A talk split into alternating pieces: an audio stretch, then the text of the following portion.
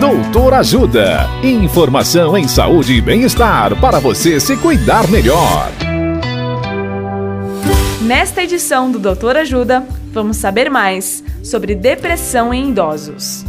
A médica psiquiatra, doutora Célia Galo, nos fala sobre quadro clínico da depressão em idosos. Olá, ouvintes. Estima-se que 15% dos idosos têm depressão. A depressão nos idosos pode se apresentar de formas diferentes do que nos adultos jovens. No idoso é mais comum se manifestar por outras queixas. Eu vou destacar cinco delas. Primeiro, queixas somáticas como dores pelo corpo e alterações gastrointestinais. Segundo, alterações do sono, como excesso ou a falta de sono. Terceiro, pensamentos fora da realidade, como se estivessem sendo perseguidos. Quarto, problemas de memória, que podem ser confundidos com demência, mas sem uma perda tão importante da funcionalidade. E quinto, sentimentos comuns de que são pouco úteis, que a vida não tem mais sentido, podendo até ocorrer pensamentos de morte ou suicídio. Caso suspeite que esteja acontecendo com algum conhecido, procure um médico psiquiatra. Dicas de saúde sobre os mais variados temas estão disponíveis no canal Doutor Ajuda no YouTube. Se inscreva e ative as notificações.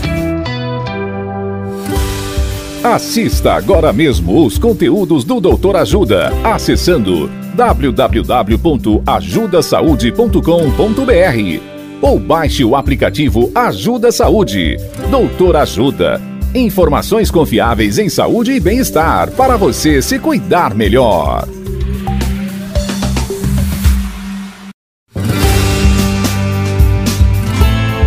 Doutor Ajuda. Informação em saúde e bem-estar para você se cuidar melhor. Nesta edição do Doutor Ajuda, vamos saber mais sobre depressão em idosos. A médica psiquiatra, doutora Célia Galo, nos fala sobre prevenção, fatores associados e tratamento da depressão em idosos. Olá, ouvintes. Existem alguns fatores que podem estar associados à depressão no idoso. Dentre eles, podemos destacar o hipotireoidismo, anemia, hipovitaminoses, AVC, infarto, câncer, dentre outros. Como consequência, a depressão nos idosos pode causar sofrimento e piora grande da qualidade de vida. Além disso, a depressão pode causar ou precipitar outras doenças clínicas como infarto, Alzheimer e piora do prognóstico de paciente em tratamento de câncer.